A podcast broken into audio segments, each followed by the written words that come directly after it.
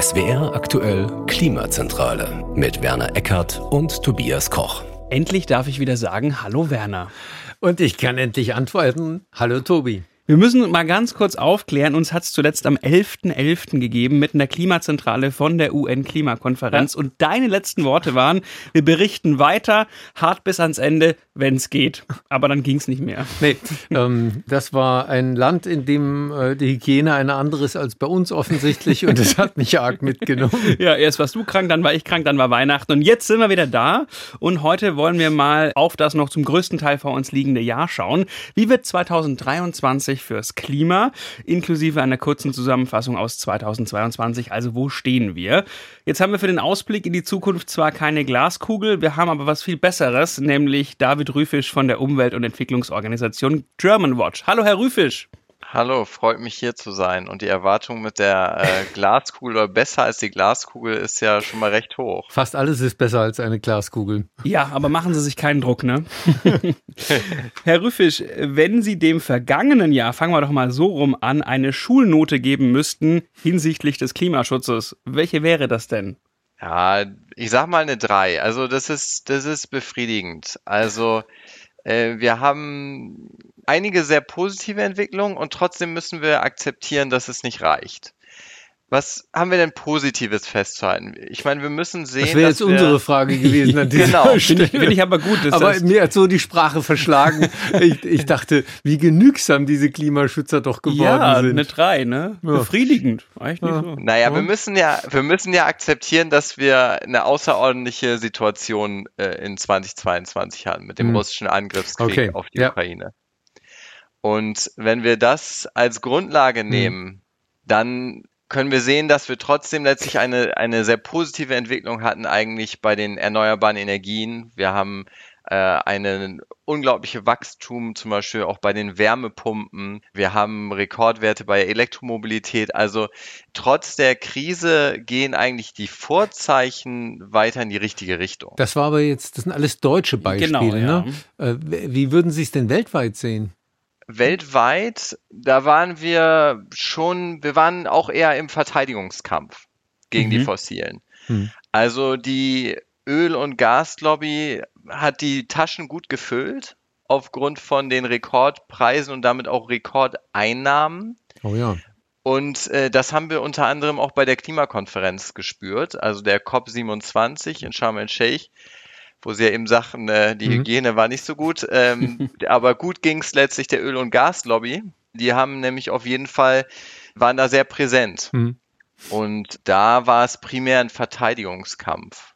Auch die G20, also die 20 größten Volkswirtschaften, von denen oft ein sehr wichtiges Zeichen ausgeht hinsichtlich mehr Klimaschutz oder, oder allgemein, wo geht die, wo geht die politische Richtung hin, haben, sagen wir mal, eher die das Minimum geliefert unter indonesischer Präsidentschaft. Das heißt, das Befriedigen bezieht sich mehr so auf diesen Abwehrkampf. Äh, es ist uns einigermaßen gelungen, ganz Schlimmes zu verhindern.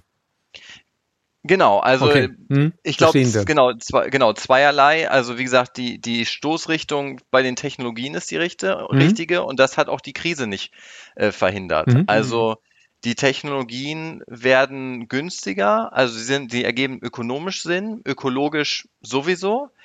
Und äh, wir haben jetzt die dritte Komponente noch, dass äh, sie auch aus sicherheitspolitischen Gründen Sinn ergeben. Mhm. Und äh, ich glaube, das ist einfach äh, wichtig, dass die, dass die Marschrichtung tendenziell weiter die richtige ist, trotz der, der Krise, die durch den russischen Angriffskrieg ausgelöst wurde. Jetzt würde ich ja diesen weltweiten Klimaschutz und Ihre Bewertung noch mal ganz kurz ein bisschen aufdröseln, weil weltweiter Klimaschutz ist ja auch die Summe der Maßnahmen, die jedes Land, also jede Regierung ergreift. Und Sie als German Watch sind ja jedes Jahr Mitersteller des Klimaschutzindex, in dem Länder nach festgelegten Kriterien hinsichtlich des Klimaschutzes bewertet werden. Ich habe gesehen, im unteren Viertel ist China, ein sehr großer Produzent von Treibhausgasen, in einem Jahr um 13 Plätze abgerutscht. Was war denn da schon mal los in diesem Jahr? Ja, bei China muss man natürlich sehen, wie stark China weiter auf die Kohleverstromung und Kohleverfeuerung setzt. Mhm. Und auch tatsächlich weiter auf neue Kohlekraftwerke setzt. Und äh, China ist mittlerweile bei den historischen Emissionen, erwarten wir, dass China äh, die EU Mitte der Dekade überholt. Und äh, das zeigt einfach die Größenordnung, welche Rolle jetzt China mittlerweile in der Klimaerwärmung durch, äh, durch sein Verhalten halt einfach erzeugt. Und China hat in diesem Jahr auch die Erwartungen ja, glaube ich, politisch nicht erfüllt, dass es vielleicht doch noch mal eine Schippe drauflegt und sagt, ja, wir werden die Emissionen schon deutlich vor 2030 äh, runterbringen, sondern es bleibt eben bei diesem Wagen, ja, so mhm. 2030, ne? Genau, das ist richtig. In der Vergangenheit war es immer so, dass China sich da auch hinter den USA versteckt hat. Mhm. Die USA hatte natürlich schöne Ziele bis 2030, hatte das aber nie untermauert mit wirklicher Politik, die darauf schließen lässt, dass auch in den USA was passiert. Das ist 2022, hat sich das nun das Blatt gewendet, nämlich hm. Die USA haben den sogenannten Inflation Reduction Act beschlossen. Also im Namen trägt es erstmal die Bekämpfung der Inflation. Hm. Aber das ist letztlich das ambitionierteste Klimapaket, was wir in den USA bisher gesehen haben. Und da war die Erwartung, na gut, die China kann sich nicht mehr hinter den USA verstecken, jetzt wo die USA wirklich was umsetzt. Und trotzdem hat China enttäuscht, insofern als dass die Ambition äh, nicht gesteigert wurde. Den Chinesen ist mutmaßlich jedes, äh, jede Einschätzung durch irgendwelche NGOs im Ausland egal. Ja, China ist natürlich da in einer besonderen Rolle, dass China, dass China nicht so leicht zu bewegen ist, aber es wäre fehl am Platz zu sagen, dass China Reputation egal ist. Mhm. Ein wichtiges Beispiel da war da der Ausstieg aus der internationalen Finanzierung von Kohle. Mhm. Also lange Zeit haben Länder immer noch Kohlekraftwerke im globalen Süden finanziert, also durch ihre Entwicklungsbanken, so wie wir in Deutschland die, die KfW haben.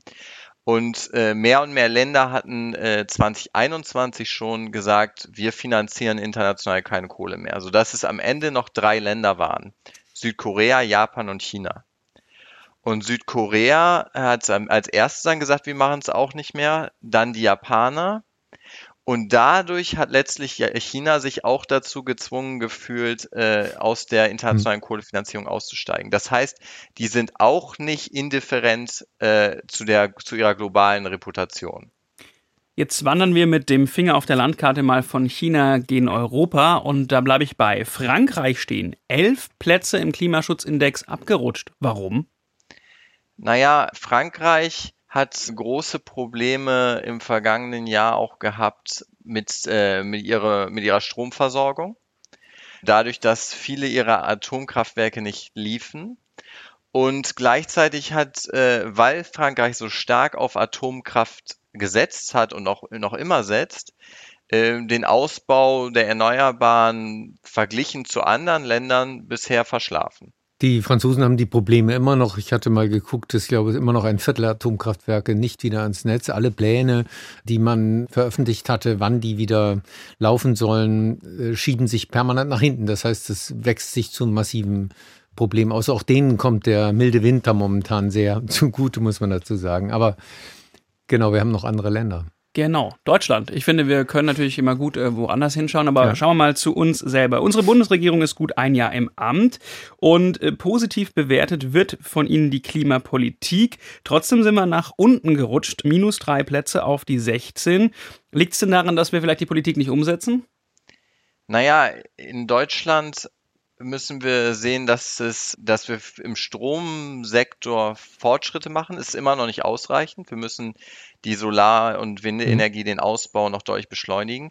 Aber wir haben zwei echte Problemfelder. Und das ist einmal der Verkehrssektor und das ist der Gebäudesektor. Und äh, da, beim, um mit dem Verkehrssektor anzufangen, da ist es so, dass einfach der, der Verkehrsminister Wissing äh, weiter eine Blockadehaltung fährt und wir immer noch kein Sofortprogramm äh, gesehen haben, wie wir denn im Verkehrssektor ähm, die Ziele, die Klimaziele erreichen wollen. Da gibt es so ein bisschen Schwarz-Peter-Schieben nach dem Motto, mhm. äh, wir können es ja vielleicht auch woanders erreichen, in der Energiewirtschaft. Ähm, der pokert die FDP auf äh, Weiterlaufen der Atomkraftwerke und dann könnte man sich vielleicht das im äh, Verkehrssektor sparen. Also tatsächlich hat die Regierung ein Klimaschutz-Sofortprogramm angekündigt, schon fürs vergangene Jahr. Und ähm, das ist auch in diesem noch nicht gekommen. Ganz genau. Und wie Sie sagen, das wurde im Koalitionsvertrag versprochen und es ist einfach noch nicht da und es ist dringend notwendig. Äh, Agora Energiewende hat gerade eine Studie äh, rausgegeben und gezeigt, dass wir unser Klimaziel 2022 um 5 Millionen Tonnen verpasst haben. Ähm, ich habe eben schon den Verkehrssektor genannt, 11 Millionen Tonnen ähm, allein beim Verkehr. Also da sind die Probleme hausgemacht und es bringt auch nichts, da den schwarzen Peter weiterzuschieben, denn wir müssen letztlich in den verschiedenen Sektoren handeln. Verkehr und Gebäude hängen nur letztlich ganz hinten dran. Hm.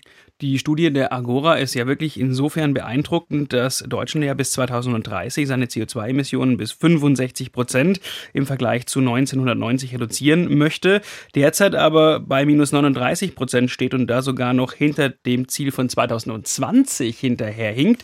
Aber jetzt frage ich mich zum Beispiel beim Energiesektor, wir haben da hehre Ziele, aber schauen wir mal auf die Windenergie der Ausbau, der hinkt wirklich hinterher. Und wenn dann Ausschreibungen kommen des Bundes, dann stoßen die auf relativ wenig Interesse. Also wie kriegen wir das hin? Ja, wir haben natürlich immer noch Nachhang auch der, der vorherigen Regierung, also der Versäumnis und der äh, Blockade des, des Ausbaus in der vorherigen äh, Regierung, das ist nicht so schnell aufzuheben. Trotzdem ist es, ist es wichtig, dass wir die, Gesetze und die Maßnahmen, die in 2022 umgesetzt wurden, und davon gab es durchaus einige, dass das fortgeführt wird. Und es gibt Vorschläge der Bundesregierung, die entwickeln gerade einen Vorschlag äh, für ein neues Strommarktdesign, was unter anderem mehr äh, Flexibilität ins Netz bringen soll. Und äh, wir haben weiter natürlich das Problem auch mit der Dauer der, ähm, der Genehmigungsverfahren. Mhm. Und diese Probleme gilt es weiter zu beheben. Und mhm. äh, da gibt es auch keine Zeit zu verlieren, eben weil wir so weit hinten dran hängen. Man hat aber schon so ein bisschen den Eindruck auch, ähm, da wird gerade eine neue Energiepolitik gemacht und von allen Seiten äh, kehrt auch mehr Realismus ein. Also wir müssten ja, wenn wir es nur über die Erneuerbaren machen wollten, glaube ich, die Windräder oder die Leistung der Windräder verdreifachen bis 2030 oder verdoppeln und die Solaranlagen verdreifachen. Das sind ja relativ äh, wuchtige Ziele. Und da sieht man ja jetzt, dass offenbar äh, selbst die Grünen in der Koalition nicht mehr daran glauben, dass das absolut zu schaffen ist. Sonst würde ja nicht so viel über ähm, Wasserstoff, über grünen Wasserstoff, jetzt auch über blauen ähm, geredet, also über weitere Energieimporte. Äh, zur Erinnerung, wir haben traditionell drei Viertel unserer Energie importiert. Und ähm, ganz ohne Importe wird es vielleicht auch nicht gehen. Ist das jetzt auch so eine, ja, äh, eine beginnende äh, Debatte, wie wir das nun wirklich schaffen und nicht nur ideologisch gegeneinander kämpfen, sondern gemeinsam hinkriegen? Also ich glaube, da muss man ein bisschen differenzieren. ich äh, würde sagen, dass gerade bei den äh, im Elektrizitätssektor weiter auch die wichtig ist die, der, der Netzausbau und vor allem auch der Netzausbau äh, in die, in die Nachbarländer, denn wir haben oft genug Situationen, dass wenn bei uns beispielsweise der mhm. Wind nicht weht, äh, er an anderer Stelle in Europa weht. Ähm, wir haben äh, die Möglichkeit auch über Wasserkraft beispielsweise auszugleichen in Nachbarländern.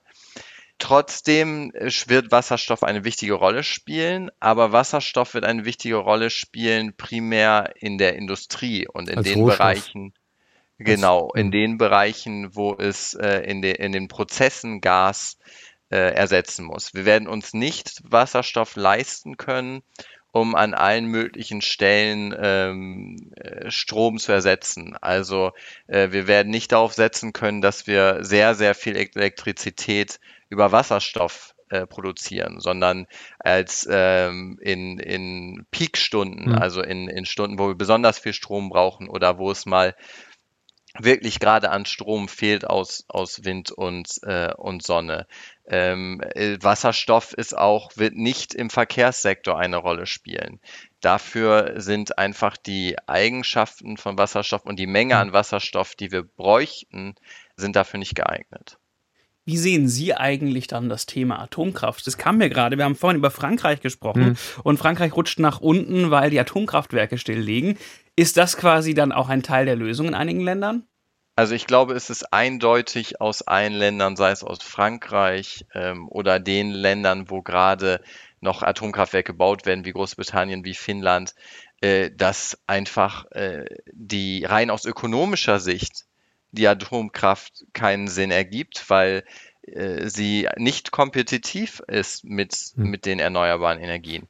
Das ganz zu schweigen von der Frage der Umweltbelastung, der radioaktiven Abfälle etc.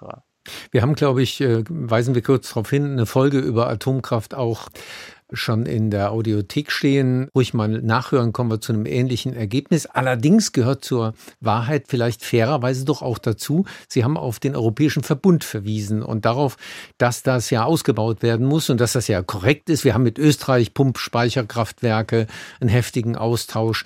Ähm, das ist ja auch Teil einer Lösung für alle. Aber dann gehört auch dazu, dass wir sagen, ja, in diesem Europäischen Verbund spielt, ob wir das nun wollen oder nicht, Atomkraft auch eine Rolle äh, und wird auch in Zukunft dann eine Rolle spielen, im Guten wie im Schlechten, so wie eben bei uns die fluktuierenden Erneuerbaren ja auch im Guten und im Schlechten eine immense Rolle spielen. Das ist richtig. Wobei wir sehen müssen, dass wir äh, in, im vergangenen Jahr vor allem Strom nach Frankreich Absolut. auch exportiert haben. Natürlich. Um diese das tun wir immer noch. Lücke, ja. genau, ja. um ja. diese Lücke auch zu schließen, die letztlich mhm. da entsteht. Jetzt heißt unsere Folge 2023 ein gutes Jahr fürs Klima? Fragezeichen. Wird's denn ein gutes, Herr Rüfisch? Ich hatte Sie vorhin nach der Einschätzung gefragt fürs vergangene Jahr. Wie blicken Sie denn auf das kommende Jahr? Ich bin da sehr optimistisch gestimmt. Also einerseits, weil der internationale Kalender schon wieder mit, mit Momenten gespickt ist, die sich ganz klar dem Klimaschutz widmen. Also das also, Thema geht nicht unter in diesen Zeiten. Das mhm. Thema geht in ganz, ganz und gar nicht unter, äh, sondern ist, ich würde sagen, es geht sogar in der breiteren Debatte, äh, wird, wird es immer stärker verankert. Ähm, also zum Beispiel in der, in Finanzfragen. Also der Internationale Währungsfonds und auch die Entwicklungsbanken sollen zukünftig viel stärker das Klimathema integrieren und geleitet werden, auch in gewisser Weise von Klimaschutz und Anpassung an den Klimawandel. Der UN-Generalsekretär wird dieses Jahr erneut zu einem Sondergipfel für Klima im September einladen. Das hatte er 2019 schon mal gemacht und damit vergleichsweise viel Erfolg. Wir werden sicherlich auch diesen Verteidigungskampf gegen die Öl- und Gaslobby weiter sehen. Aber ich habe ja jetzt mehrfach schon darauf hingewiesen, dass erneuerbare Energien und Energieeffizienztechnologien einfach klar im Vorteil sind. Und ich erwarte, dass auch da die Entwicklung letztlich positiv ist. Und vielleicht ein Punkt noch. Wir haben mehrere Regierungen global, mhm. die mir Mut machen. Also ganz vorneweg natürlich Brasilien. Ja. Die neue Regierung Lula mit der Umweltministerin Mariana Silva, die äh, früh schon gekämpft hat für den Amazonas, für den Regenwald und hoffentlich damit der fatalen Entwaldung, die unter dem vorherigen Präsidenten Bolsonaro vorangeschritten ist, äh, zu bremsen. Australien? Äh, Australien ganz genau. Der, die australische Regierung hat letztes Jahr bereits die Klimaziele angehoben, aber ich bin guter Dinge. Die diskutieren Programme für Elektromobilität, für Energieeffizienz, dass, dass da noch mehr kommt und auch bei den internationalen Verhandlungen, also diesen Klimaverhandlungen, äh, tritt Australien mehr in den Vordergrund. Als weiteres Land Kolumbien, auch da neuer Präsident, der ganz klar sich gegen äh, die Ausbeutung von fossilen Energieträgern einsetzt und auch die, das Ende der eigenen Nutzung von fossilen Energieträgern forcieren will. Und dann vielleicht noch abschließend, Deutschland mit einigen anderen Industrieländern ist Partnerschaften eingegangen, schon mit Südafrika, Indonesien, Vietnam, für eine Transformation des Energiesektors. Diese Länder sind alle sehr abhängig von der Kohle in der Verfeuerung. Und diese Partnerschaft sieht so aus, dass Deutschland und andere Industrieländer ihre Unterstützung, ihre finanzielle Unterstützung ausweiten und forcieren und im Gegenzug äh, die genannten Länder ihren Kohleausstieg vorziehen. Und die große Frage ist noch, ob dieses Jahr eine weitere solche Partnerschaft mit Indien kommen wird, was sehr, sehr entscheidend wäre, weil Indien eines der Schlüsselländer ist im internationalen Klimaschutz. Also sind Sie einigermaßen positiv gestimmt auf der anderen Seite? Also ganz ehrlich, klang es, klang es ein bisschen sehr verhalten, aber ich habe auch als erstes äh, gedacht, ja, ist doch schön, dass wir mal so optimistisch in ein Jahr starten. Ja, aber ich möchte ja mal anbringen, wir haben auch nicht so viel Zeit, ne? also weltweit gesehen. Also diese Sachen sollten dann ja auch kommen, der Optimismus sollte sich dann in Realismus begeben, weil sonst wird's nichts. Ich habe äh, in Anbetracht der Zeit noch eine ganz andere Frage. Also wir plädieren darauf und wir hoffen auch, dass eine CO2-Einsparung kommt. Wie sieht es denn eigentlich aus mit technischen Lösungen, mit Geoengineering? Also tun wir eigentlich genug, zum Beispiel das CO2 wieder einzufangen? Also welchen Stellenwert hat eigentlich sowas in Ihrer Betrachtung? Also ich möchte davor warnen, dass wir uns jetzt auf äh, Geoengineering konzentrieren. Also wir haben die Möglichkeiten, noch das 1,5 Grad Ziel zu erreichen mit den Technologien, die Techno also die verfügbaren Technologien. Ich sprach, wie gesagt, von erneuerbarer Energie, Energieeffizienz etc. Und diese Umsetzung deutlich zu beschleunigen. Was in den Fokus mehr rückt und wo wir sicherlich eine Debatte haben müssen, ist über die Abscheidung und Nutzung mhm. von Kohlenstoff, also auf Englisch CCS oder CCU. Und da war ja nun auch gerade der Wirtschaftsminister Habeck in Norwegen, um, um Wasserstoff zu importieren, wo der Kohlenstoff abgeschieden wird. Und diese Debatte werden wir führen müssen. Auch in ähm, Deutschland, das heißt auch mit Lagerstätten in Deutschland?